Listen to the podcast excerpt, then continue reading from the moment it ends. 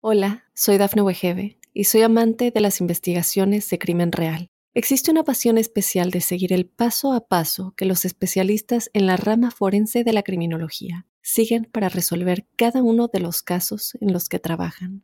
Si tú, como yo, eres una de las personas que encuentran fascinante escuchar este tipo de investigaciones, te invito a escuchar el podcast Trazos Criminales con la experta en perfilación criminal, Laura Quiñones Orquiza en tu plataforma de audio favorita.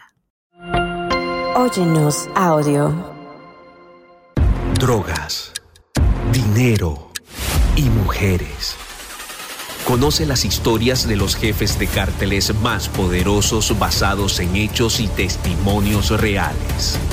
Mundo Narco recorre la vida de los grandes líderes de la mafia Descubre las causas que los motivaron a volverse delincuentes, cometer sus crímenes, tejer una red de complicidades alrededor del mundo y amasar grandes fortunas gracias a la venta de drogas y otros delitos. ¿Estás listo para entrar al mundo narco? Prepárate para un viaje a las entrañas del crimen organizado. Mundo Narco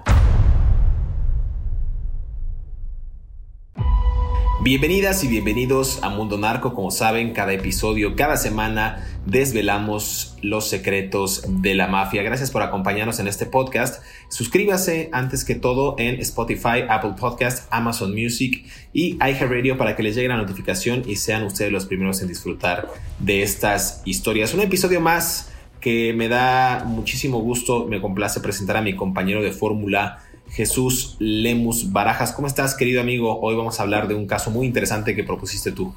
¿Qué tal, querido José Luis? ¿Cómo te va? Qué gusto saber que todo va bien y qué gusto volver a encontrarnos aquí en Mundo Narco para tratar de desvelar los secretos de la mafia. Creo que es un tema importante y coyuntural el que tenemos que platicar de este personaje que ya tú nos vas a adentrar, porque hay, hay mucha tenebra por detrás y hay muy poco conocimiento porque si se conociera realmente todo lo que hay detrás, este caso sería pues histórico prácticamente. Ya no me quiero adelantar hasta que lo presentes.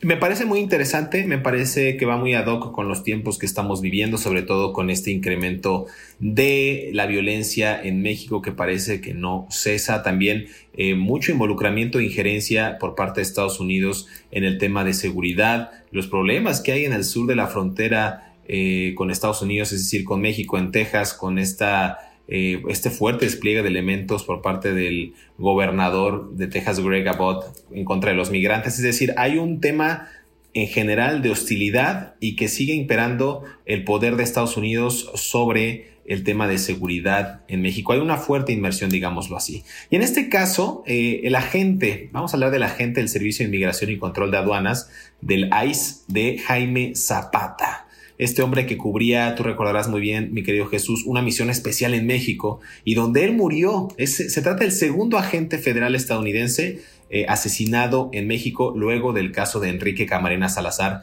en 1985. Esta es una historia, esta es la historia, digamos, previa, ¿no? De la que vamos a hablar el día de hoy, del día de la emboscada en una carretera en San Luis Potosí, donde murió este hombre Jaime Zapata en el año 2011. Apenas tenía 32 años de edad, es decir, tenía pues prácticamente mi edad, mi querido Jesús, 32 años. Muy joven, muy joven este, la gente Jaime Zapata, y creo que no se le ha hecho la plena justicia histórica que se le debe dar a este caso de Jaime Zapata, porque Jaime Zapata creo que ofrendó su vida eh, al servicio del gobierno de Estados Unidos, pero también dentro de una gran trama eh, de intereses de obscuros, muy oscuros, dentro del propio gobierno norteamericano que casi al símil al símil del caso de Camarena, pues eh, van casi como de la mano. Acuérdate que Camarena en México ya lo platicábamos aquí en algunos episodios atrás, ya platicábamos el caso de Kiki Camarena y decíamos justamente que Kiki Camarena pues murió porque quedó en medio del fuego cruzado entre la CIA, la DEA y el cártel de Guadalajara. Y en el caso de Jaime Zapata no es distinto. Jaime Zapata queda en medio del fuego cruzado, pero de ambiciones y de intereses oscuros entre México y Estados Unidos. Y esto lo voy a platicar de manera precisa porque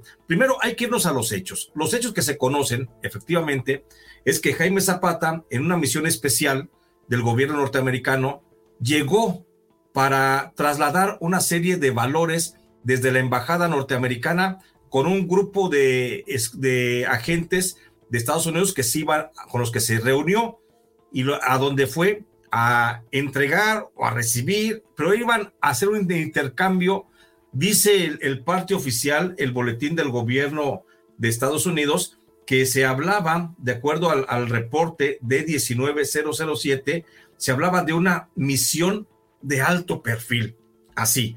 ¿Y qué es lo que pasa? Que Zapata, eh, junto con su compañero, con otro agente de la DEA, Víctor Ávila, pues iban a hacer un traslado de valores. Llegan a encontrarse con un equipo para intercambiar una serie de valores desde la embajada que Zapata lo iba a trasladar hacia Estados Unidos y pues resulta que finalmente termina siendo asesinado. ¿Por qué asesinan a Zapata a mitad de una solitaria carretera y su compañero, el agente Víctor Ávila, queda mal herido. ¿Qué es lo, qué es lo que sucede? Pues no fue un asalto, era una camioneta blindada para empezar. Una camioneta blindada que tenía un pequeño defecto, que al momento de, apagarse o de parquearse, los botones automáticamente se botaban y quedaban abiertas las puertas. Eso fue lo que finalmente hizo que los asesinos pudieran abrir la, la portezuela del lado de Zapata y dispararle igual que a su compañero Ávila. Pero ¿por qué los matan? Los matan porque sí, era una camioneta plenamente identificada con placas de, diplomáticas eh, asignada a la Embajada de Estados Unidos en México. ¿Qué fue lo que realmente pasó? ¿A poco sucede así como lo, nos lo pintan? De que, porque nos lo pintan así, de que Zapata y su, y su compañero Ávila viajaban por una carretera y fueron emboscados por un grupo de, elementos de los Zetas y les dispararon, eh, matan a Zapata y se dan a la fuga a los elementos. ¿A poco fue así? Realmente hay mucho de trasfondo, mi querido José Luis, y a eso quiero, quiero agregar los hechos como son. El día 15 de febrero, el agente Jaime Zapata fue instruido por la embajada mexicana para hacer una misión, como ellos dicen, de alto perfil. Se trataba de ir a entregar, dicen ellos, equipos técnicos y electrónicos, que eran 10 paquetes de equipos técnicos electrónicos envueltos en algo así como de 30 por 40 centímetros, 30 de alto por 40 centímetros de, de ancho. Eran equipos técnicos. Oficialmente se ha dicho que se trataba de grabaciones, de, la, de grabaciones eh, y discos duros de computadora, lo que se trasladaba. Por eso el agente Zapata y el agente Ávila van a esa entrega. Parten de la Ciudad de México, van a llevar esa entrega de, de, papeles o de paquetes y resulta que fueron emboscados. Fueron emboscados por un grupo de los Zetas que se habla de aproximadamente 12 personas, de los cuales dos de ellos pues ya se encuentran sentenciados, ya fueron sentenciados. José Manuel García Sota, alias eh, El Zafado, y, y Jesús Iván Quesada Piña, alias El Loco. Los dos ya fueron este, enjuiciados en Estados Unidos y el juez Royce Lambert ya les dictó sentencia, cadena de por vida, por el asesinato. Todavía hay por lo menos dos, diez, diez este, agentes eh, criminales que serían miembros de los Zetas, los que pudieron haber este, participado y que son buscados efectivamente por la justicia norteamericana y que no, no se sabe ni quiénes son. Nada más saben que son unos, traen los sobrenombres, están buscados nada más que por el pelón, que por el gordo, que por el cantinflas, etcétera, pero no se sabe exactamente bien quiénes son y pues son buscados a final de cuentas por la, por la agencia norteamericana. Este, este caso, y perdón que me esté yendo de largo, mi querido José Luis, pero este caso para el gobierno mexicano no ha significado mayor importancia. Sucedió, ya lo recordamos, el 15 de febrero del 2011. Acordémonos que en el 2011 estaba por terminar casi la administración del presidente Felipe Calderón, que estaba muy conectada el narcotráfico con los grupos del, gobierno, entonces encabezados por Genaro García Luna, y bueno, pues por supuesto por Felipe Calderón. ¿Por qué cuento esto? ¿Y por qué debemos entender muchas otras eh, partes de este rompecabezas? Y, si me lo permites, ahorita en, te, explico qué es lo que tiene que ver y qué hay de trasfondo en todo esto. Me parece muy interesante porque estamos hablando también, o bueno, vamos a hablar de, ello en el siguiente bloque. Se trata de un ataque perpetrado por uno, una de las organizaciones criminales que ya tenía una gran expansión y tenía un poderío absoluto con la salida de Felipe Calderón y la entrada del gobierno de Enrique Peña Nieto. Me refiero a los Zetas. Y también hay varios casos, o más bien varios puntos en este caso. A ver, no avisaron a las autoridades mexicanas que iban a hacer ese traslado. La camioneta, como bien decías, tenía este, placas diplomáticas, ¿no? A los encargados de tomar decisiones en la, embajada tampoco se los informó y un día antes del ataque inclusive les llegaron alertas que eran focos rojos que tampoco atendieron. Hay varios casos ahí en este, en este manejo de información e inclusive en la propia operación que en la misión no se enteraron de ello y aún, y aún cuando los, los, previeron de ese tipo de alertas, ellos decidieron hacer este, este viaje, ¿no? Eh, hay algunas fuentes ahí que relatan en algunos documentos que ya hicieron públicos eh, que las autoridades mexicanas, y lo estoy citando textualmente, y el ejército mexicano estaban teniendo enfrentamientos con miembros del cártel de los Zetas en las áreas de San Luis Potosí y Zacatecas, a pesar de esta, ya cierro la cita, pero a pesar de, estas, eh, de estos enfrentamientos, aún así ellos decidieron emprender este viaje, ¿no? Me refiero que los jefes de la Oficina de Investigaciones de Seguridad Nacional, eh, pues para ellos era más importante traer a tiempo este equipo del que hablas, mi querido Jesús, este equipo solicitado a Washington para poder terminar la operación de alto perfil, más que cuidar la propia seguridad de sus agentes. Eso a mí me parece también algo relevante que hay que destacar en este caso del agente Zapata. Pero déjame hacer una pausa, mi querido Jesús, y regresamos aquí a Mundo Narco para seguir desvelando este y otros secretos de la mafia. No se despegue.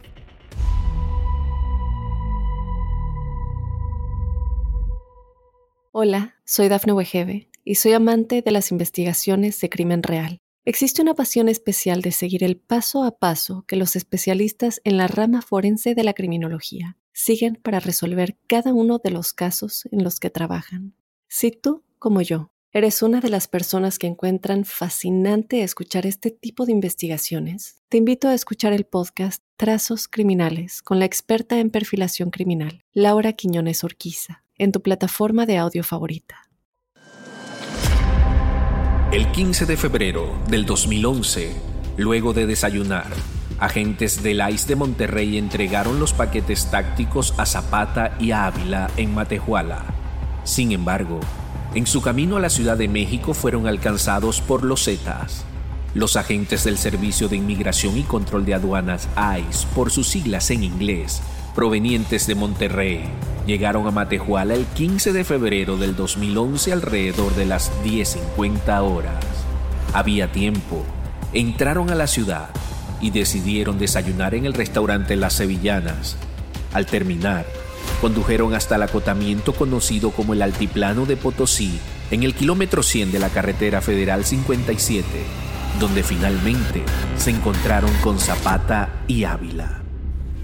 Sin embargo, durante el desayuno, los agentes estadounidenses asignados en Monterrey notaron que dos policías mexicanos, que parecían por sus uniformes pertenecer a una corporación estatal, se levantaron de su lugar y mostraron interés en su camioneta suburban, pero los estadounidenses no reportaron el hecho a sus superiores.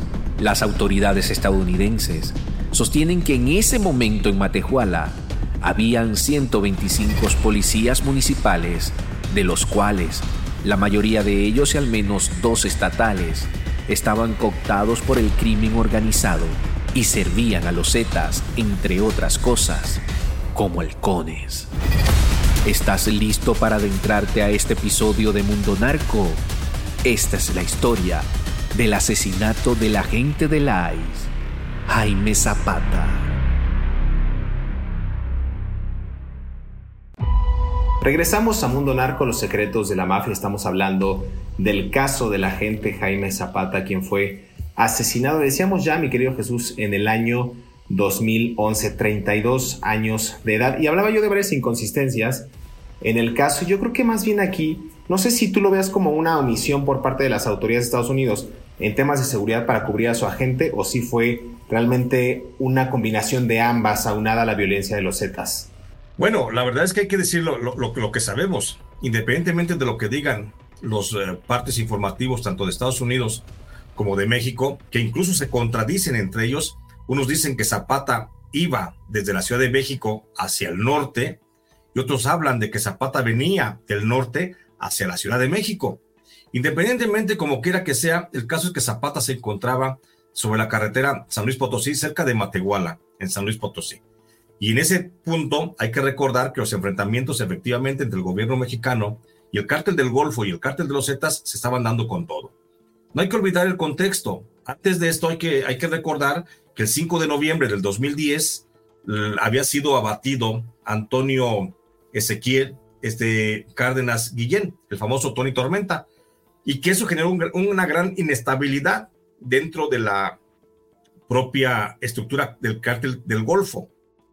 Y hay que recordar que el cártel del Golfo, estamos hablando del 2010, el asesinato de, Tony Tormenta, y hay que recordar que en ese tiempo eh, Felipe Calderón, a través de Genaro García Luna, tenía pleno control de esos cárteles, y que Genaro García Luna tenía una relación muy cercana con Tony Tormenta, y que por eso, como jugaba al ajedrez eh, con las piezas móviles de cada cártel, Genaro García Luna, por eso quiso dejar el territorio de San Luis Potosí y entregárselo a los Zetas, con su socio, el otro socio, Humberto, Heriberto Lascano, el famoso Lasca, del cártel de los Zetas.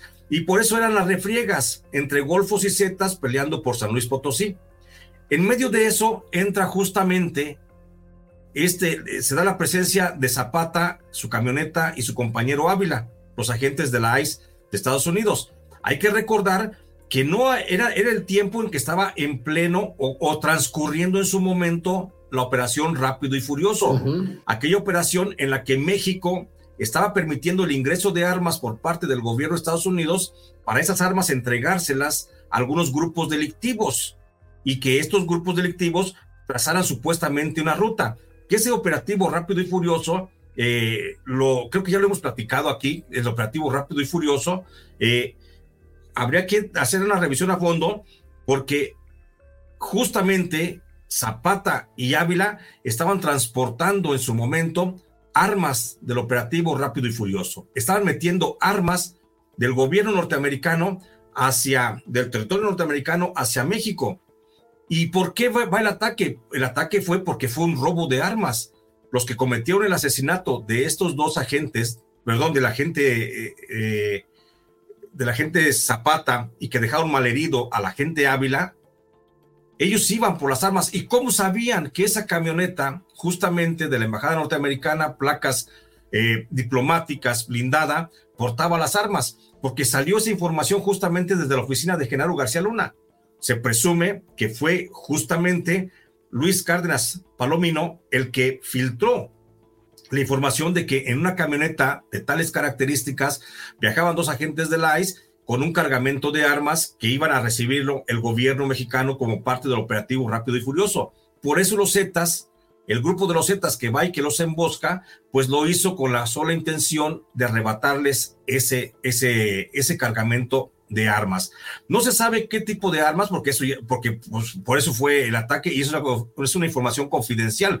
Por eso Estados Unidos ha manejado que era equipo táctico, que era equipo electrónico y que incluso se trataba de algunas grabaciones y discos duros. Es lo que ha dicho el gobierno norteamericano, cuando en realidad lo que había, lo que transportaba la gente Zapata y la gente Ávila, que seguramente ellos sabían que estaban portando en maletas con armamento y de eso fueron despojados no se ha dicho a la luz pública qué fue lo que sacaron de la camioneta, o nada más se dio el asesinato de Zapata y, dejaron por muerto a la gente Ávila nomás porque sí. No, por supuesto que no. Por supuesto que hay un desvalijamiento de la camioneta, se llevan el cargamento de armas. Estamos hablando, de acuerdo a fuentes eh, dentro del cártel de los Zetas, que en, ese robo, que podría ser un robo a la, la estrategia del operativo rápido y furioso, estamos hablando de que se perdieron por lo menos, por lo menos 170 armas. ¿De qué tipo? De cortas y largas. Eran 170 armas las que iban en valijas y en maletas y que fueron las que lograron extraer estos personajes que declararon ante, ante el gobierno norteamericano, los que ya fueron sentenciados, de los que te decía, eh, de José Manuel García Sota y Jesús Iván Calzada Piña. Ellos declararon en su proceso, se trataron de defender y declararon que iban, que habían robado armas. Sin embargo, en las, las declaraciones fueron testadas por orden del propio, del propio juez Royce Lambert, fueron testadas, él ordenó que no se hablara de qué contenían y qué era por lo que robaban, porque incluso a pregunta expresa de la defensa les dijeron que cuál fue el motivo, perdón, de la, de la fiscalía, les preguntaron que cuál fue el motivo para atacar a la camioneta. Y estos dos narcotraficantes que están allá en Estados Unidos ya sentenciados en Colombia, ellos dijeron que era un asalto a las armas, que cómo supieron que una fuente informativa del gobierno mexicano les había informado que portaban armas en esas camionetas, en esa camioneta, y que por eso decidieron hacer el ataque.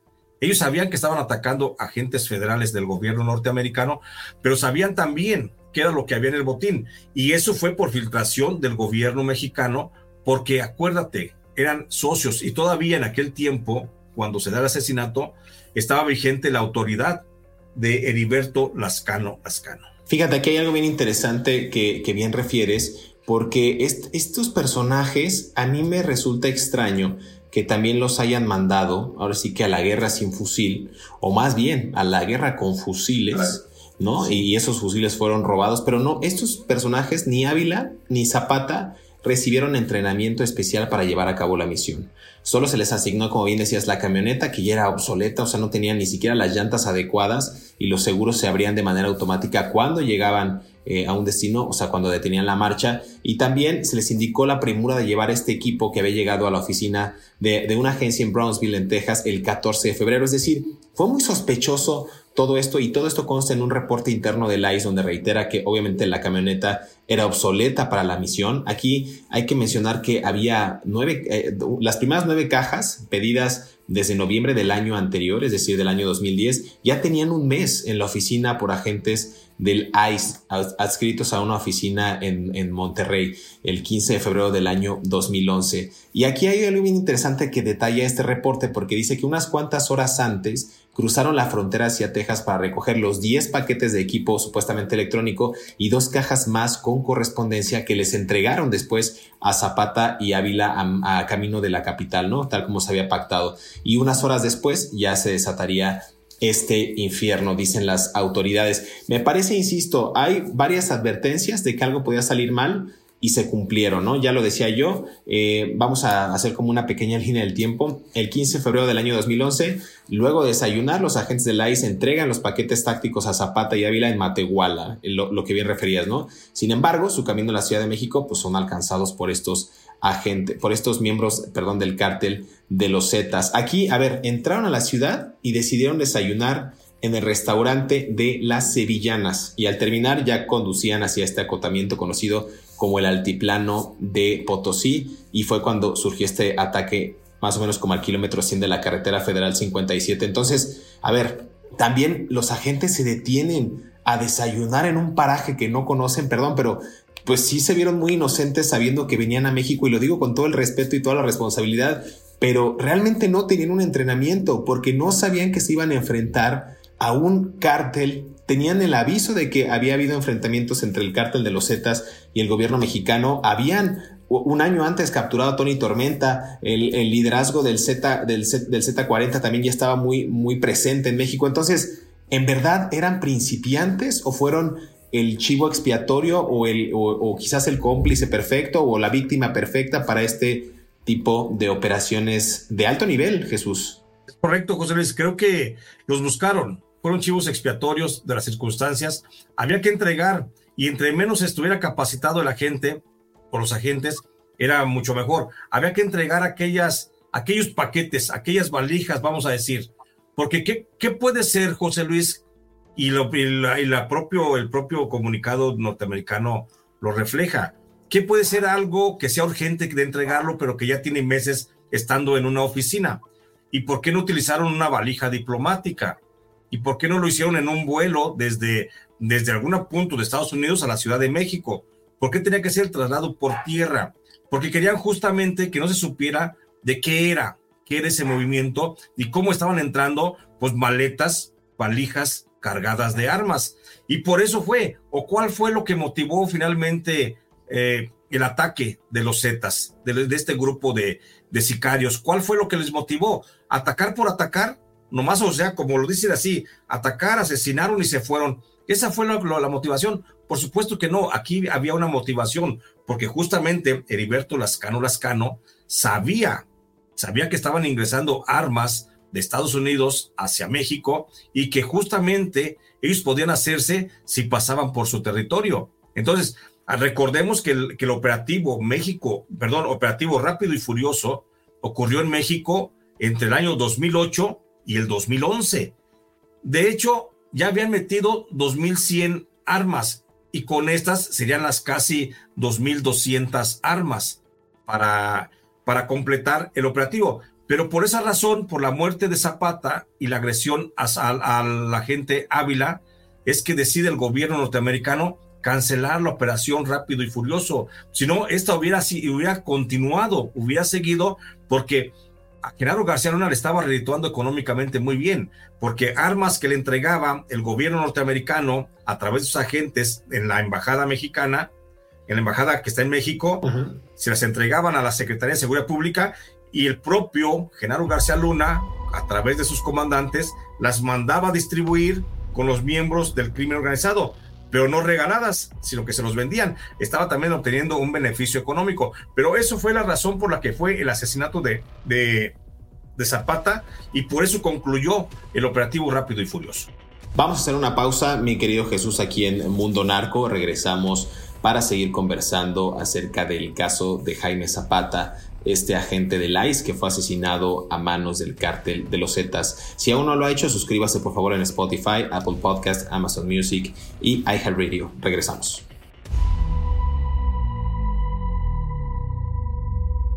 Hola, soy Dafne Wegebe y soy amante de las investigaciones de crimen real. Existe una pasión especial de seguir el paso a paso que los especialistas en la rama forense de la criminología siguen para resolver cada uno de los casos en los que trabajan.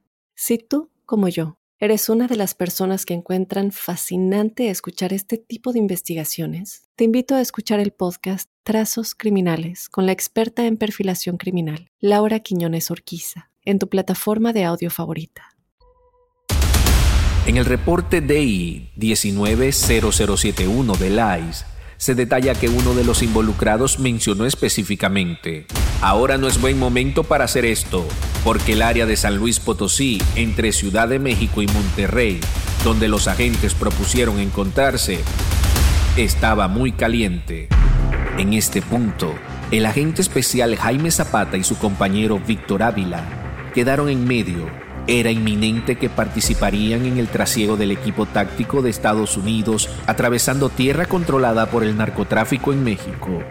El agente Ávila estaba asignado en México mientras que Zapata se ofreció voluntariamente estando de paso en el país para cumplir con una misión de asignación del servicio temporal. Los otros agentes involucrados serían designados por la oficina de ICE en Monterrey. Su misión era cruzar a Texas por el equipo táctico y llevarlo a un punto medio en México, para que sus compañeros lo llevaran a la Ciudad de México, donde los superiores lo esperaban. Regresamos a Mundo Narco, los secretos de la mafia, el caso Jaime Zapata.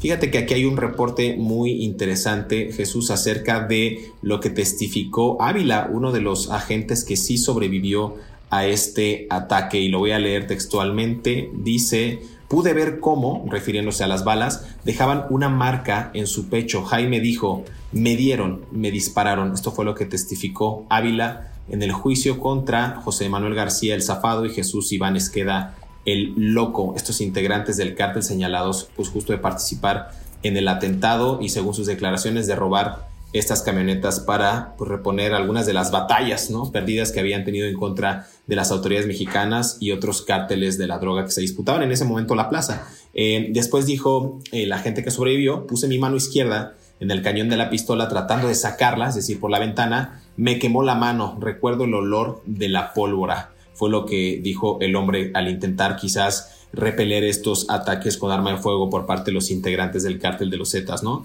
Él le gritaba a su compañero, Jaime, mírame, mantente despierto, por favor, no te mueras, mientras él intentaba llamar a la embajada para informar que habían sido emboscados en medio de esta misión peligrosa. Entonces se enfrentaron, digamos que en un ataque que ustedes eh, recordarán, yo me imagino, este ataque que hubo, estoy yéndome quizás de banda a banda, pero en el ataque que tuvo el exsecretario de Seguridad Pública Ciudadana de, de la Ciudad de México, Omar García Harfuch, que intentaron también repeler los ataques, pues más o menos una, una cuestión así hubo en contra de los agentes de la IS cuando intentaron eh, pues batirse, ¿no? Eh, eh, con, con, armas de fuego en contra de estos integrantes del cártel de los Zetas. Son sus declaraciones muy fuertes y la verdad, pues habla quizás también del estado de, uno, de indefensión, de poca experiencia y también que se enfrentaban a un caso que evidentemente nunca en su vida habían eh, pues presenciado, mi querido Jesús. Exactamente, y cómo lo iban, a presenciar y cómo iban a saber de que lo estaban traicionando desde México. Cómo Zapata y Ávila iban a saber de que ya tenían la marca, ya estaban señalados por el gobierno mexicano de que ahí había un cargamento y ese cargamento de armas se lo estaban entregando prácticamente a la gente de Heriberto Lascano y Lascano fue el que organizó el operativo.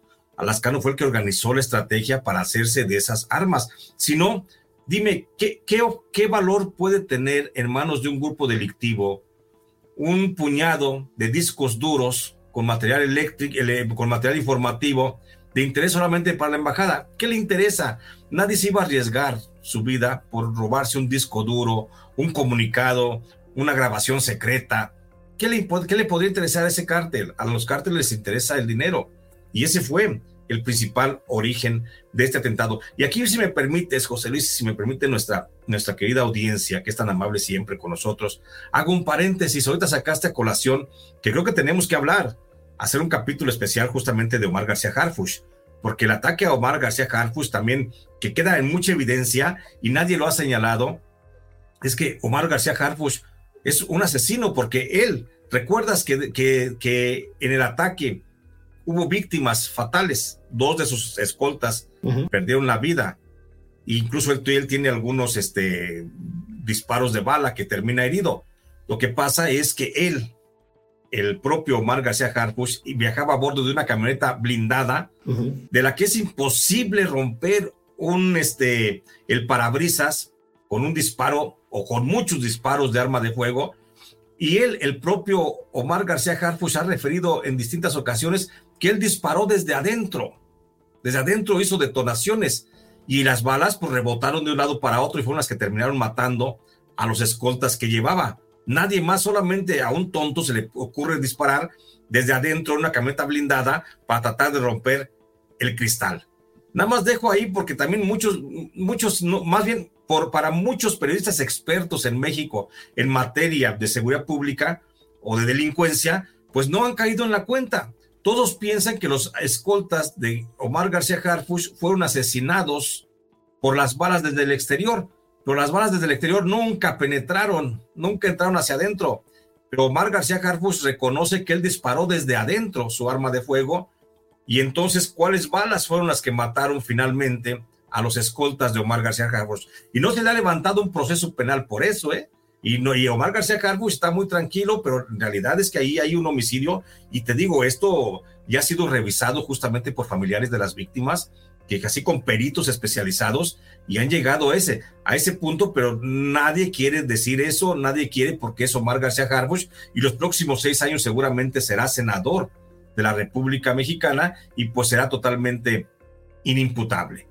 Lo cierro el paréntesis para referirme otra vez, volviendo al caso de los de los Zetas. Perdón, mi querido José Luis. No, no, no, no, no, está perfecto. Creo que nada más para dar el, acotamiento a este, a esta acotación, perdón, a lo que mencionas, creo que es un caso que ya traíamos, yo creo que los dos en el tintero, pero me parece oportuno que lo menciones porque sí le vamos a dedicar unos, unos capítulos al superpolicía de la Ciudad de México, ex superpolicía de la Ciudad de México. Ex superpolicía, tenemos que hablar de eso. Y pero ya volviendo y para cerrar el caso, con el asesinato de Jaime Zapata, te digo, está creo que al nivel del asesinato de Kiki Camarena, porque aquí otra vez te digo, es un agente envuelto en intereses del gobierno norteamericano y del gobierno mexicano haciendo negociaciones muy turbias, como fue la operación, o el operativo rápido y furioso, esa de lo más turbio, que además las balas, las, las balas de, con las que han caído muchos, muchos mexicanos, son balas que, han disparado esas armas que metió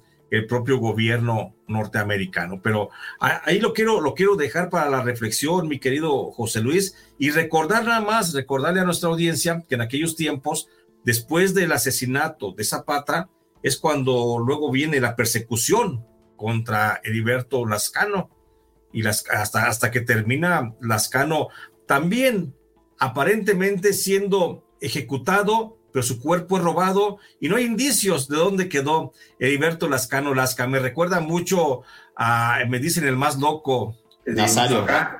Nazario Moreno, me recuerda mucho al azul, me recuerda mucho. Al Señor de los Cielos. Ajá. O sea, podemos hacer un día un capítulo, mi querido José Luis, hablando de los narcos que están muertos, que nunca mataron. Sí, que, que, a final de cuentas resulta ser la misma situación la misma vaina, dirían en Colombia. Pues mira, García Sota y Quesada Piña, que son estos personajes conocidos como el, zafado, el loco, eh, a los cuales imputaron, encontraron, los encontraron, perdón, culpables de cuatro delitos federales en Estados Unidos, asesinato de un agente o empleado de los Estados Unidos, intento de asesinato de un agente o empleado de los Estados Unidos, intento de una persona, intento, perdón, de asesinato de una persona protegida internacionalmente, además de utilizar, portar, blandir y disparar un arma de fuego durante y en relación con un delito de violencia causando la muerte. Nada más para dejar aquí también eh, un, dato bastante interesante. Durante esta emboscada que hubo entre miembros del cártel de los Zetas y los agentes, eh, hubo disparos de armas eh, semiautomáticas, incluían rifles los AK-47, mejor conocido como los cuernos de chivo, AR-15 y el agente Zapata, del que nos hemos referido el día de hoy de 32 años, murió a tiros, mientras el otro agente que tenía 38 tiene, bueno, en ese momento tenía 38 años, eh, había sido herido. Me parece nada más interesante dejar estos datos para que la gente los conozca y lo nombraron en varias notas de prensa, inclusive a nivel internacional, como Jaime Zapata, el otro Kiki Camarena. A mí me, me resulta muy fuerte el, apelativo o el, apodo que le dieron, pero realmente es un segundo caso que ha quedado, parece que, pues un tanto empolvado, archivado. Sí hubo una pena en contra de los presuntos agresores o ya agresores, pero me parece que no se ha aprendido nada de esta relación tan conflictiva y tan extraña entre México y Estados Unidos en la procuración de justicia y el combate a los cárteles de la droga. Al final del día, a ver, agarraron a dos personajes, pero el cártel de los Zetas en mayor o menor medida sigue operando. El cártel de Sinaloa, el cártel Jalisco Nueva Generación, por más frente que le hagan y por más intentos de acabar con estas organizaciones de la delincuencia organizada, mi querido Jesús, como conclusión, es que estas se siguen haciendo cada vez más fuerte. Les pegan, las dinamitan y hay decisiones, células, nuevos personajes, nuevos rostros que siguen operando con la misma venia del gobierno de México y del gobierno de Estados Unidos.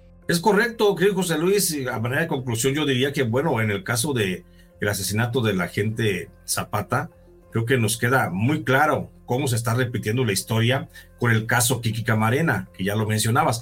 ¿Y por qué se repite la historia? Pues porque no hemos superado el mismo, el mismo bache histórico que tenemos, que son los cárteles de las drogas en México, trabajando de la mano del gobierno mexicano y también con pleno apoyo y conocimiento de algunas agencias del gobierno norteamericano. Entonces, por eso vamos a ver, ojalá que estos fueran los últimos asesinatos de agentes norteamericanos en México, pero pues, si esto sigue, van a seguir habiendo este tipo de situaciones, una situación, por supuesto, mucho que lamentar y que habla mucho de cómo nos encontramos todavía en México con relación a, las, a los niveles de corrupción, porque recordemos, nada más para dejarlo sobre la mesa, Kiki Camarena lo a Kiki Camarena lo mató la corrupción de los agentes de la CIA y de los agentes de la DEA y de los agentes del gobierno mexicano. Y a Zapata lo mata la corrupción también de los agentes de México, de la embajada norteamericana y la corrupción de algunos funcionarios del gobierno norteamericano.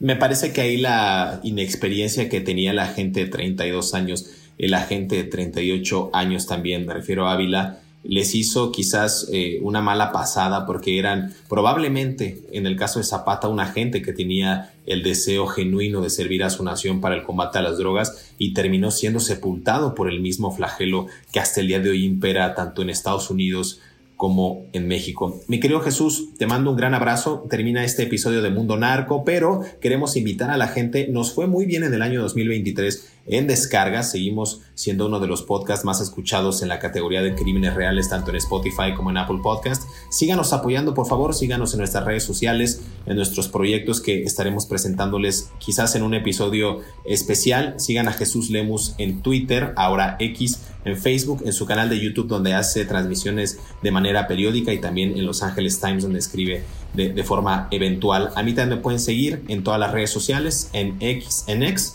en Instagram, también me encuentran en mi canal de YouTube. Síganos a los dos en TikTok porque estamos haciendo contenido y muchas gracias a ustedes por su preferencia. Nos escuchamos en el próximo episodio de Mundo Narco, Los secretos de la mafia.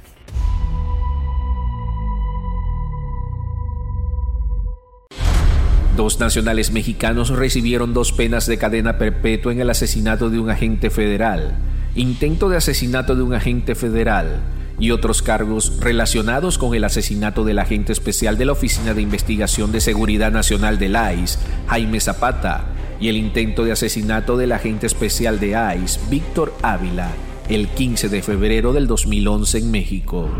Los acusados José Manuel García Sota, conocido como Juan Manuel Maldonado Amezcua, y apodado Zafado, de 36 años de San Luis Potosí, México, y Jesús Iván Quesada Piña, conocido como Loco, de Matamoros, México, se encuentran entre los siete nacionales mexicanos que fueron extraditados a los Estados Unidos bajo cargos federales en este caso. Ellos fueron encontrados culpables por un jurado el 27 de julio en el Tribunal Federal del Distrito de Columbia, condenados por el honorable Royce Lambert. Los agentes especiales de HSI, Jaime Zapata y Víctor Ávila, se encontraban en México para proteger y servir a nuestro país cuando fueron emboscados por estos despiadados criminales, quienes ahora pasarán el resto de sus vidas en una celda, dijo el fiscal general adjunto interino Blanco. Este caso sirve como recordatorio de que si se le hace daño a un agente federal, el gobierno de los Estados Unidos lo buscará hasta los confines de la tierra para asegurarse de que sea llevado ante la justicia. Si te gustó este episodio, active el botón de seguir en la plataforma que nos estés escuchando, ya sea en Spotify, Amazon Music, Apple Podcast o iHeartRadio. Mundo Narco es un producto original de Mundo Now, todos los derechos reservados. Hola, soy Dafne Wegebe y soy amante de las investigaciones de crimen real. Existe una pasión especial de seguir el paso a paso que los especialistas en la rama forense de la criminología siguen para resolver cada uno de los casos en los que trabajan. Si tú, como yo, eres una de las personas que encuentran fascinante escuchar este tipo de investigaciones, te invito a escuchar el podcast Trazos Criminales con la experta en perfilación criminal, Laura Quiñones Orquiza en tu plataforma de audio favorita.